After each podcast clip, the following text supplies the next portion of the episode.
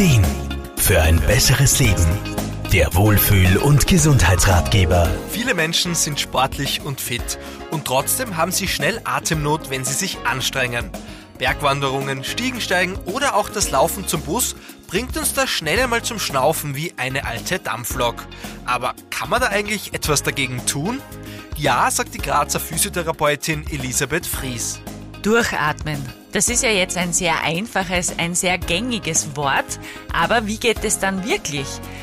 Ich sage meinen Patienten ganz gerne, dass wir unser Zwerchfell zunehmend weiter aktivieren müssen, damit wir auch alle Anteile der Lunge gut belüften können. Am besten funktioniert hier die Bauchatmung.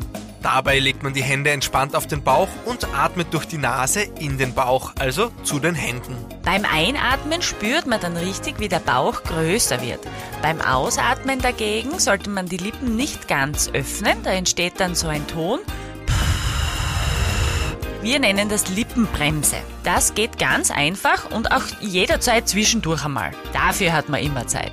Durch diese Übung werden so ganz nebenbei auch noch die Bauchorgane massiert. Elisabeth Fries. Durch die Muskelaktivität bei dieser vertieften Atmung spannen die Muskeln einmal von oben an und einmal von vorne. Dadurch massiert man die Bauchorgane und das kann auch helfen, sich zu entspannen oder auch einen Blähbauch lindern.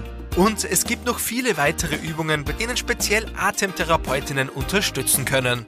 Markus Kropatsch, Serviceredaktion. Der Wohlfühl- und Gesundheitsratgeber. Jede Woche neu.